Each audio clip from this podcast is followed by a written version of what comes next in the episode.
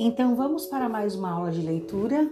Vamos concluir a leitura do texto O Príncipe Encantado no Reino da Escuridão, do livro No Meio da Noite Escura tem um pé de maravilha, de Ricardo de Azevedo.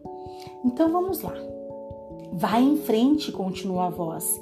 Enfia a faca na porta, ela vai parar na hora. Entre no castelo de ferro, não tenha medo. Vai encontrar uma bruxa varrendo o chão com um pedaço de barbante. Dê a vassoura a ela e siga pelo corredor. Vai encontrar um leão faminto diante de um prato cheio de capim e um cavalo prateado diante de um prato cheio de carne. Dê a carne ao leão e o capim ao cavalo. Continue, suba uma escada. Vai encontrar um sapo. Pegue o bicho guarde na caixa de veludo e saia do castelo. Mas muito cuidado, divertiu a voz. Não olhe para trás de jeito nenhum. Se você olhar, tudo está perdido. Não sei nem o que vai acontecer. A filha do negociante esperou a noite chegar. Foi ao quarto do príncipe, encontrou a vassoura, a faca e a caixa de veludo. Depois foi embora. Tomou a primeira estrada que apareceu. Não sabia para onde ir, por isso foi seguindo em frente. Andou, andou, andou três dias e três noites. Acabou chegando num castelo de ferro com uma porta abrindo e fechando. A menina teve medo, mas seguiu os conselhos da voz. Enfiou a faca na porta, deu a vassoura para a bruxa, deu a carne para o leão e o capim para o cavalo prateado. Encontrou o sapo guardou na caixa de veludo, deu meia volta e fugiu. Uma voz tenebrosa explodiu do fundo do castelo. Cavalo prateado, não deixa a menina passar. Mas o cavalo relinchou. Deixo sim, foi ela quem me deu o capim. E a voz tenebrosa: Leão, não deixa a menina passar. Mas o leão, leão rugiu: Deixo sim, foi ela quem me deu a carne. E a voz tenebrosa, cada vez mais tenebrosa: Bruxa danada, não deixa a menina passar. Mas a bruxa respondeu: Deixo sim, foi ela quem me deu a vassoura. A voz tenebrosa agora berrava e suplicava: Porta, não deixe a menina passar.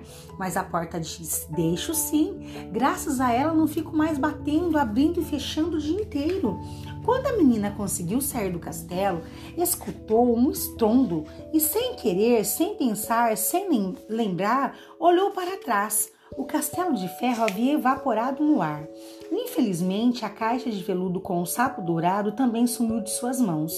Perdida e sozinha num lugar desconhecido, a menina sentiu que o único jeito era seguir em frente. Pegou a primeira estrada que apareceu e foi andando. Acabou, acabou ficando muito cansada.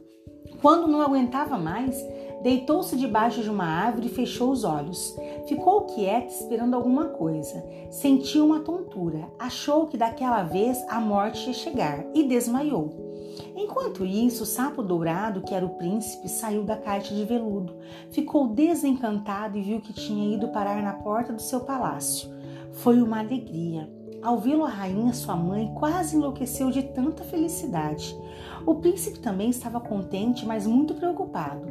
Diz que só sossegava quando encontrasse a moça bonita que o tinha libertado. Pediu um cavalo, despediu da rainha e saiu galopando com vários soldados. Precisava encontrar a moça de qualquer jeito. Depois de muito procurar, acabou dando com a menina desmaiada debaixo de uma árvore. Desesperado, o rapaz mandou chamar um médico. Enquanto isso conseguiu, dar água e um pouco de comida para a moça.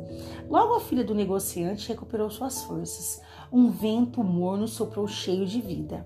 Os dois então se abraçaram. O rapaz contou que estivera encantado por muito tempo. Contou que era ele o mendigo que tempos atrás havia estado na casa dela pedindo ajuda. Desde aquele tempo ficou apaixonado, confessou ele beijando as mãos da moça. Desde então sigo você por toda parte. Acho que foi isso que me salvou. A menina foi levada para o palácio. A rainha botou as mãos no peito. Mas é ela, a minha criada? A mãe do príncipe ficou feliz da vida. O casamento foi marcado. O negociante foi convidado. Apareceu sozinho. Abraçou a filha. Disse que todo aquele tempo tinha dado à procura dela. Contou que tinha abandonado aquela mulher má, que por causa de ciúmes e inveja o havia afastado de sua filha querida. Quanto às criadas mentirosas, quase foram demitidas, mas acabaram sendo perdoadas. Uma linda festa foi realizada. Os dois jovens viveram felizes por muitos e muitos anos. Diz que a festa foi bonita teve doce de montão. Como não fui convidado, fiquei com a cara no chão. E essa foi a nossa história. Espero que vocês tenham gostado. Um forte abraço, até a próxima aula.